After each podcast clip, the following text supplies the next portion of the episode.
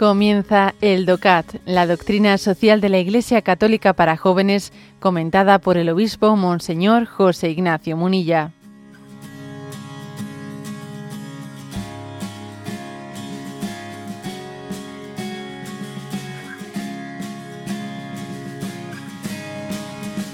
Punto 216 que dice, que pregunta, ¿cómo funciona la autoridad verdadera?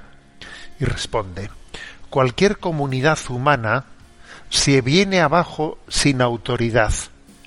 Ciertamente la autoridad no debe de ser arbitraria, sino que ante todo ha de servir para conducir al ser humano hacia el bien común en libertad. Y tampoco el bien común debe basarse en el arbitrio, sino que más bien ha de intentar orientarse por la razón ya que esto será lo bueno para todos. Si así sucede, todos los cristianos estamos obligados en conciencia a seguir a la autoridad. Cualquier autoridad política existe sobre la base de la dignidad de la conciencia humana. Por ello, las políticas que se orientan por principios morales hacen del concepto de la conciencia la categoría central de su ejercicio del poder. Como veis, este es un punto del, del DOCAT en el que quiere distinguir entre lo que es una, una autoridad bien fundada de una autoridad mal fundada, no mal entendida. Nuestra cultura es refractaria a la autoridad. ¿eh? Entonces es muy importante decir que, bueno, que sin autoridad no hay libertad. ¿eh? Entre otras cosas porque si hay derechos, decía esto Chesterton, ¿eh? que si hay derechos, tiene que haber también autoridad a quien reclamárselos. ¿eh? Luego, eso de que ser refractario a la, a la, autoridad, en el fondo va en contra de quien, ¿eh? de quien pretende vivir más libre. Luego no tienes a quien reclamarle, reclamarle las cosas, ¿no? Eh, bueno, en cualquier caso, eliminar la autoridad es eliminar la libertad responsable la formación individual ¿no? y la convivencia en sociedad. ¿no? O sea que es una eh, es una un autoengaño, ¿no? El pensar que sin autoridad vamos una sociedad vaya a vivir mejor, ¿no? Y además digamos una cosa que cuando eh, quien tiene que ejercer la autoridad no la ejerce, lo que reina no suele ser la ¿eh?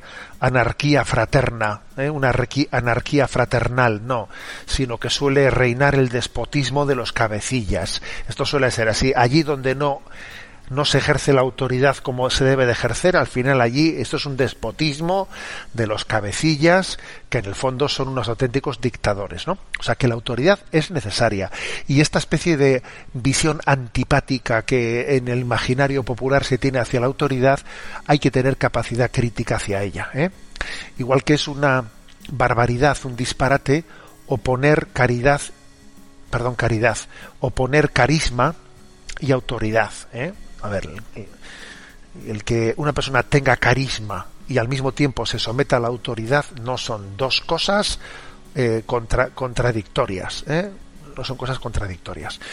Ahora, dicho esto, después de haber hecho este, este reconocimiento y este elogio de la autoridad, aquí lo que dice este punto 216 es que la autoridad no tiene que ser arbitraria, no tiene que ser arbitraria, eh, la, autoridad tiene que estar tan ligada eh, al entendimiento como la voluntad. Es muy importante que la autoridad sea razonable, que quien eh, ejerce la autoridad tenga capacidad de razonar, de dar razones, de dar explicaciones de por qué pues ejerce su autoridad de este modo a otro modo.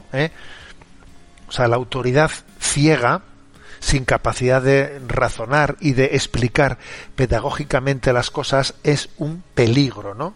Una autoridad arbitraria lo que está lo que está haciendo es generar contrario de lo que pretende, está generando el caos, ¿eh? el caos. Y aquí, aunque no se aborda plenamente este, este asunto en este punto del 216, claro, se deja entrever que podría haber un, un conflicto entre, bueno, pues el, el sometimiento a la autoridad cuando, cuando entra, ¿no? cuando hay un conflicto de conciencia. Eh, claro, cuando la autoridad es ejercida en contra de un orden natural, podría haber una obligación de conciencia de no someterse a de no someterse a ella, ¿no? Pero bueno, claro, obviamente eso tiene que ser algo algo muy excepcional. ¿eh? Eh, en el proceder habitual no deja de ser una trampa invocar los derechos de la conciencia para eludir, ¿no? El ámbito del respeto a la, a la, autoridad legítima. ¿eh? O sea que para que pueda haber ¿no? esa, esa, ese derecho de ver, de objeción de conciencia contra, la autoridad, obviamente tiene que ser muy evidente la violación ¿no? del derecho natural por parte de la autoridad.